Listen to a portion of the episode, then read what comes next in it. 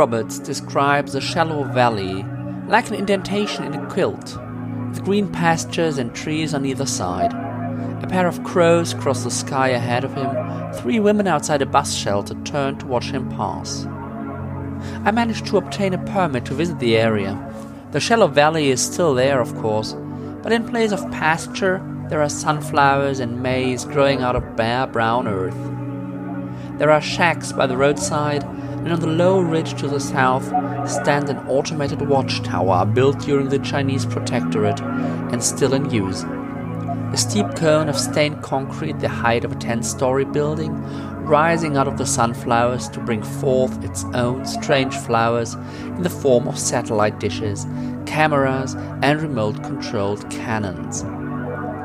Beside the road is an old sign, so rusty as to be almost completely unreadable apart from the initial letter W, and pierced by multiple bullet holes from the time of the warring factions. Give guns to a bunch of barely trained young men, and they tend to want to play with them. What we now call the Eastern Prefecture was then a stronghold of the Patriotic League.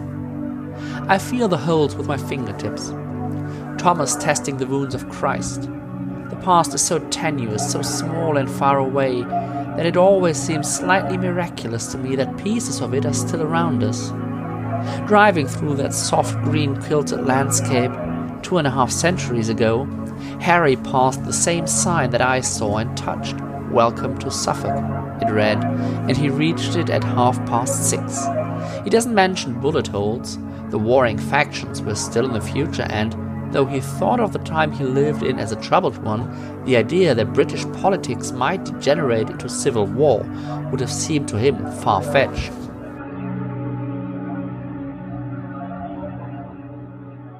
Hallo und herzlich willkommen zur Episode 57 von Weltenflüstern, dem Podcast für Science Fiction und Fantasy Literatur. Mein Name ist immer Nils Müller und ich habe euch dieses Mal wieder ein neues Buch mitgebracht. In der letzten Episode waren wir in einem Heim für ganz besondere Kinder, irgendwo in einem fiktiven England. Diesmal reisen wir auch wieder nach England und zwar in das England der Mitte des 23. Jahrhunderts und von dort wieder zurück in das Jahr 2016. Aber fangen wir von vorne an. Was ihr gerade gehört habt, war ein erster Einblick in den Roman Two Tribes von Chris Beckett. Chris Beckett habe ich schon mal hier im Podcast gehabt. Ich habe seine ähm, Eden-Reihe, Mother of Eden und Daughter of Eden, in den Episoden 23 und 25 äh, sehr hoch gelobt, weil sie einfach einen sehr spannenden Einblick in eine menschliche Zivilisation bieten, die auf einem frühmittelalterlichen technischen Stand ist und irgendwo ähm, ganz weit weg.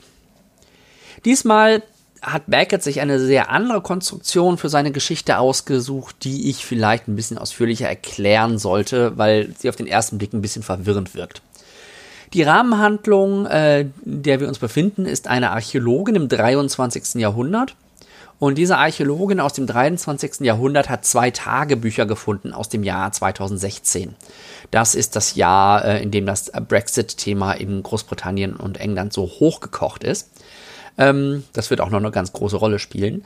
Ähm, die beiden Personen, die die Tagebücher geschrieben haben, und das ist das ganz Besondere an den Tagebüchern, die kennen einander. Das heißt, diese Tagebücher sind sozusagen überlappend und erzählen zumindest in Ausschnitten dieselbe Geschichte aus zwei unterschiedlichen Perspektiven.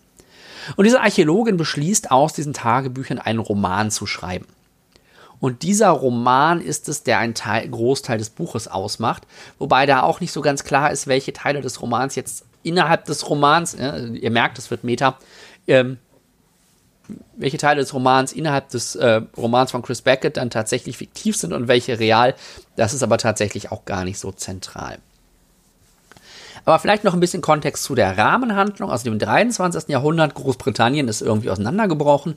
Das habt ihr euch bei dem Intro wahrscheinlich schon gedacht. Und es gab eine Phase der Warring Factions, also Fraktionen, die irgendwie miteinander gekämpft haben. Und das endete durch eine ähm, Intervention Chinas. Und so wurde Großbritannien im Grunde zu einem Protektorat Chinas.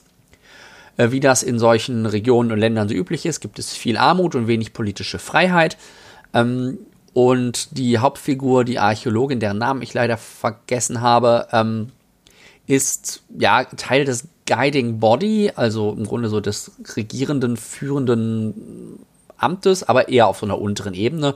Und trotzdem kann sie in einem gewissen, in Anführungszeichen, Luxus leben. Sie hat zum Beispiel ein eigenes Einzimmer-Apartment mit Strom und fließendem Wasser. Ja, so viel nochmal zur Einordnung des Lebensstandes in dieser Zeit. Und in diesem Kontext macht sie eben die Forschung zu den Tagebüchern und will daraus eben ihren Roman schreiben. Aber wechseln wir mal auf die äh, Romanebene innerhalb des Romans, also das Jahr 2016. Wir lernen dort zwei Figuren kennen, die uns durch den kompletten Roman im Grunde auch begleiten. Das sind Harry und Michelle. Harry ist ein Londoner Architekt, der von seiner Frau getrennt lebt und der einen kleinen Sohn hatte, der als kleines Kind gestorben ist. Michelle hingegen ist eine Friseurin aus einer Kleinstadt, die alleine lebt und ebenfalls ein Kind verloren hat. Ich glaube, in dem Fall war es eine Tochter wenn ich schon diese beiden Personen so vorstelle, ähm, ist es wahrscheinlich nicht überraschend, dass Beckett mit diesen beiden Figuren tatsächlich eine Liebesgeschichte erzählt.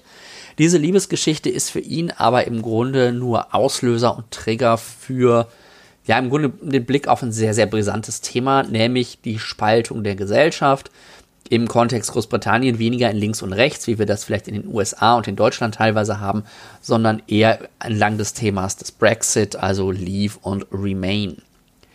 Und es geht Beckett dabei ganz stark darum, wie beide Gruppen sich sehen und wie sie sich gegenüber den anderen etablieren und eben versuchen, irgendwie in der öffentlichen Diskussion, aber vor allen Dingen auch so im, im persönlichen und in der eigenen Identität sich zu etablieren.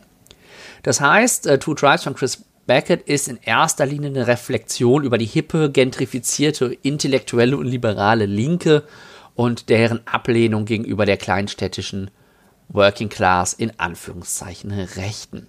Und vor allen Dingen der Vorurteile, dass diese Menschen dumm wären, wieder ihre eigenen Interessen handeln würden und so weiter.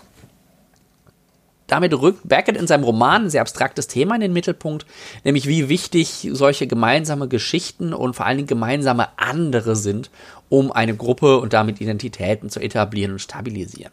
Und Harry ist halt die Figur, der aus der Liebesgeschichte mit Michelle heraus äh, anfängt, diese Geschichten zu hinterfragen und auch diesen Mechanismus, diesen Abgrenzungsmechanismus über diese, äh, dieses Othering, wie es oft genannt wird, zu reflektieren. Und Michelle ist dabei, naja, so ein bisschen so ein Sounding Board und diejenige, die den, die Harry mal den Spiegel vorhält. Also Harry ist dabei so ein bisschen der Intellektuelle und Michelle die Weisheit des Lebens, Anführungszeichen. Also da sind wir auch wieder so ein bisschen in den Klischees drin, ähm, die Beckett ja eigentlich ähm, untergraben will. Allerdings ist es tatsächlich so, dass Harry als Figur und Beckett als Autor diese Position halt tatsächlich sehr, sehr ernst nimmt. Was man immer dabei hat, wenn man sich dieses Themas anwendet und dabei auch so eine gewisse Kritik gegenüber der, ob man es jetzt negativ oder positiv framet, äh, gegenüber der Linken in Anführungszeichen oder in dem Fall der äh, Remain-Kampagne führt, ist, dass man so in die Gefahr läuft, apologetisch zu werden gegenüber Nationalismus, gegenüber ähm, Populismus, gerade rechtem Populismus und eventuell auch Rechtextremismus. Ähm, und erstmal finde ich es spannend, darüber nachzudenken, weil das im Grunde ja nur dann eine Gefahr ist, wenn man diesem gängigen linken Narrativ folgt.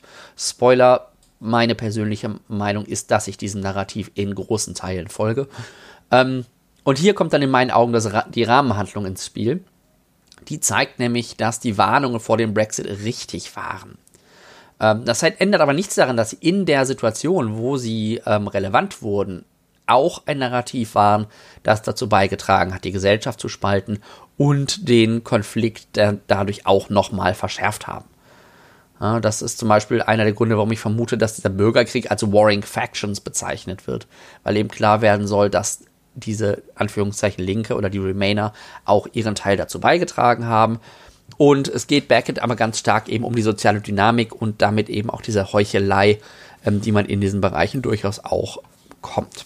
Ihr merkt schon, das Thematische ist relativ schwer und sehr abstrakt zu erklären. Ähm, daher habe ich euch ein paar Zitate rausgesucht, die diese, diesen, diesen Punkt, diese Reflexion vielleicht sehr, äh, vielleicht ein bisschen deutlicher machen. Und danach sage ich dann äh, noch ein paar Dinge zum Rest des Romans. Das erste Zitat, das ich mir rausgesucht habe, bezieht sich darauf, dass Harry ähm, anfängt, Dinge zu hinterfragen, die man in seinen Kreisen vielleicht nicht hinterfragen sollte. What jarred was that Harry had unilaterally changed the rules of the conversation.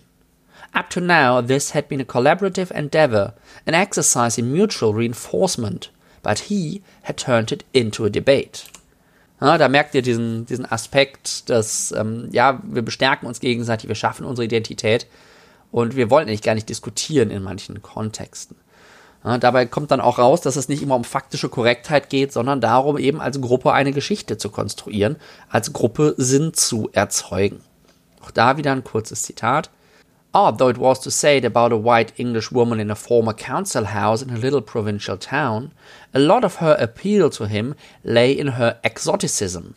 She was very different from anyone he knew. Ja, da merkt ihr diese Abgrenzung, dass er, dass er diese Frau Michelle quasi wirklich als exotisch versteht. Und äh, woraus das kommt, woraus das entsteht oder wo das dann sich kanalisiert, ähm, ist, als sie eine Bemerkung über polnische Handwerker macht, die auf der Straße vorbeifahren. Ähm, wie diese Bemerkung aussah, könnt ihr euch wahrscheinlich vorstellen. Und es geht um Harrys Reaktion. But Harry froze. And in that single moment, his sense of the whole encounter flipped completely, and he realized that a combination of sentimentality and lust and booze had blinded him to what she actually was. A woman who hadn't the curiosity, let alone the ambition to do anything with her life, or even to rise above the petty small town prejudices of the people around her. Na, hier etabliert Beckett also sehr, sehr schön, wie Harry zumindest am Anfang der Geschichte denkt. Es gibt dann ganz viel Diskussion und Reflexion darüber, wie es eigentlich zu diesem Split trennen könnte. Dabei finde ich es ganz erfrischend, dass die Lever tatsächlich ernst genommen werden ohne dass Beckett den Eindruck erweckt, ihnen Recht zu geben. Er setzt sich aber ganz stark mit dem Vorwurf auseinander, dass die, in dem Fall Lever, in unserem, äh, unserem Fall vielleicht äh, AfD-Wähler nur ihren Emotionen folgen würden und nicht der Vernunft. Auch wieder ein Zitat. I guess most people vote with their gut, Harry said. I know I did. I'm more or less a total ignoramus when it comes to economics. I voted Remain because I like the idea that European countries that have fought each other for centuries have come together in a peaceful union. I found that comforting. Ja, also er versucht diesmal gar nicht zu sagen, nee, die, die Liva haben irgendwie inhaltlich recht oder so. Da, auf dieses ähm, Feld begibt er sich gar nicht, sondern er sagt eigentlich, stopp, wenn wir denen vorwerfen, die würden immer nur ihrer Vernunft folgen, äh, ihren Emotionen folgen statt ihrer Vernunft. Wir tun das auch. Ja, also wir jetzt aus meiner Perspektive formuliert. Und das finde ich eine spannende, äh, sehr, sehr spannende Perspektive. Und er weist dann auch darauf hin, dass es zwischen diesen beiden Gruppen durchaus Parallelen gibt. Auch wieder ein Zitat. But isn't it us who are getting upset about change right now? Harry said. We are the Remainers, after all. We are the ones who are complaining about things not being normal. We are the ones saying, this doesn't feel like my country anymore. Und auch da wieder ganz spannende Perspektive, über die man zumindest mal reflektieren könnte. Man kann ja dann immer noch zu dem Schluss kommen, ja, nee, weiß ich, ist aber gut so. Ähm, aber sollte sich dessen vielleicht auch mal stärker bewusst sein und die eigenen Argumente gegenüber anderen darauf abklopfen. Und äh, wie ihr euch sicherlich äh, denken könnt, wird Harry für diese Aussagen in seinem Tribe, in seiner Gruppe natürlich abgestraft. Und er kommt dann auch zu dem Punkt, an dem er das erkennt, also wo er auch eine eigene Verantwortung ähm, der ja oft so bezeichneten oder auch selbsternannten Elite der Gesellschaft sieht. Auch wieder Zitat. If our tribe can't persuade people we've got their back, there are others they can turn to. It's like borrowing money. When reputable banks aren't interested in helping you out, you end up going to the loan sharks. Und das finde ich tatsächlich einen ganz, ganz wichtigen Satz. Das ist vielleicht die eine Kernaussage, ähm, die man aus dem Satz, gerade als jemand, der sich eher der, einer progressiveren Linken zugehörig fühlt, ähm, mitnehmen sollte. Ähnlich schonungslos ist Beckett auch auf der globalen Ebene, der Rahmenhandlung. Also ihr merkt schon, er macht da keine Gefangenen und ähm, er lässt auch die Rahmen, der Rahmenhandlung die Hauptfigur ähm, unsere Zeit ko ähm, kommentieren. auch da wieder, das ist das letzte Zitat. It is interesting that even as the catastrophe crept up and they, by their own behavior, knowingly drew it closer, people back then still liked to think that they were contributing in some way to making the world a better place. Ja, da geht es jetzt nicht primär um den Brexit, sondern genauso um den Klimawandel. Aber auch hier, ey, fasst euch mal an die eigene Nase, die, die immer behauptet, ihr würdet die Welt irgendwie besser machen. Ihr seid oft nicht besser und wir sind oft nicht besser als die, die wir für andere Dinge kritisieren. Ja, ihr merkt schon, The Two Tribes von Chris Beckett ist, hat echt Stoff zum Nachdenken, hat viel Material, wo man sich das Hirn reinbeißen kann. Man muss sich aber darauf einlassen, weil es halt immer so hart an der Grenze zum, in Anführungszeichen, mit Rechten reden ist. Oder zum, in Anführungszeichen, Nazis verstehen. Ähm, aber äh, es geht hier tatsächlich in dem Thema in erster Linie um den Brexit, nicht so sehr, wie, wie wir die Diskussion in Deutschland haben, sondern ähm, da und da haben wir dieses ganze Thema natürlich viel, viel breiter in der Gesellschaft verankert. Wir haben ähm, natürlich eine nationalistische Komponente, äh, aber nicht so eine ganz klare, ähm, nicht so einen ganz klar rassistischen Aspekt damit drin. Insofern macht es das vielleicht ein bisschen zugänglicher. Äh, man sollte das aber immer so ein bisschen im Hinterkopf haben und muss das immer im Hintergrund haben. Und ähm, das ist dann vielleicht auch so ein bisschen die zentrale Message, ähm, die zumindest ich aus dem Buch mitnehme. Vergesst die in Anführungszeichen anderen nicht. Erhebt euch nicht über sie, redet mit ihnen, nehmt sie ernst, berücksichtigt ihre Wünsche und Interessen, denn, und das ist der Punkt, suchen, sonst suchen sie sich jemanden, der das tut. Ja, und das sind dann die Anführungszeichen Bauernfänger. Auch da ist schon wieder irgendwie so ein so, so eine abschätzige ähm, Komponente drin, alleine in diesem Wort. Aber sonst gehen sie eben zu den Kredithaien, äh, weil die ähm, seriösen Banken kein Interesse haben oder weil sie den seriösen Banken zu riskant sind. Und das ist genau der Punkt, den wir auf jeden Fall mitnehmen sollten. Nach dieser kleinen inhaltlichen äh, Predigt sozusagen habe ich natürlich auch an dem Roman noch so einzelne Kritikpunkte. Ähm, es ist tatsächlich so, dass die Rahmenhandlung mehr oder weniger nur Fassade ist. Erstmal einmal, um Beckets eigene Position zu klären. Ja, die Remainer hatten inhaltlich recht. Es geht primär um die, die Gruppenkonstruktion in dem Diskussionsprozess, nicht um das inhaltliche richtig oder falsch. Ähm, und er nutzt die Rahmenhandlung eben, um die Ereignisse im Jahr 2016 quasi von außen kommentieren zu können. Ähm, das ist natürlich aus einer jetzigen Perspektive immer schwierig, sondern er hat diese ähm, diese Hauptfigur im Grunde als jemanden, äh, die von außen darauf blickt und das entsprechend im Rückblick kommentieren und einordnen kann. Und generell nicht nur die Rahmenhandlung, sondern auch die Romanhandlung, also die Romanhandlung im Roman, ist nicht wirklich eine Handlung, sondern vielmehr intern und externer Dialog. Also es geht da nicht um eine Geschichte oder es geht da nicht um eine große Figurenentwicklung, auch wenn die stattfindet, sondern es geht tatsächlich eher darum, diese philosophischeren Gedanken irgendwie auszudrücken. Und damit sind auch die Figuren nicht wirklich authentisch. Die Dialoge wirken manchmal ein bisschen sehr, ja, als wäre sie halt eher ein politisches Manifest oder ein philosophischer Text als jetzt wirklich ein Dialog. Äh, wenn man das aber weiß, wenn man sich darauf einlässt und wenn man das mag, ähm, dann kann man aus uh, The Two Tribes auf jeden Fall eine ganze Menge mitnehmen. Was bleibt, ist, dass The Two Tribes von Chris Beckett provokante Sozialkritik ist, mit wenig echter Handlung und einer Science-Fiction-Fassade. Es bietet aber sehr viel Stoff zum Nachdenken und auch sich daran reiben. Ja, und das war's dann auch schon mit der 57. Episode von Weltenflüstern. Wenn ihr einen Kommentar mir hinterlassen wollt, könnt ihr das natürlich tun, am besten auf der Webseite unter weltenflüstern.de slash 57. Wenn euch diese Episode gefallen hat, abonniert Weltenflüstern, so ihr das nicht schon getan habt, einfach über die Webseite bei iTunes, Spotify oder im Podcast-Programm eurer Wahl. Dann verpasst ihr auch Episode 58 auf keinen Fall und in der geht es um den neuen Roman von Becky Chambers, mit dem sie ihre Wayfarers-Reihe leider abschließt. Es geht um das Buch The Galaxy and the Ground Within. Wenn ihr mich auf Social Media kontaktieren wollt, könnt ihr gerne Weltenflüstern auf Facebook liken. Ihr könnt Weltenflüstern auf Twitter folgen oder mir persönlich. Ich bin auf Twitter der Weltenkreuzer. Und wenn ihr mir beim Lesen über die Schulter schauen wollt, könnt ihr das tun. Ich bin Nils Müller aus Dortmund bei Goodreads.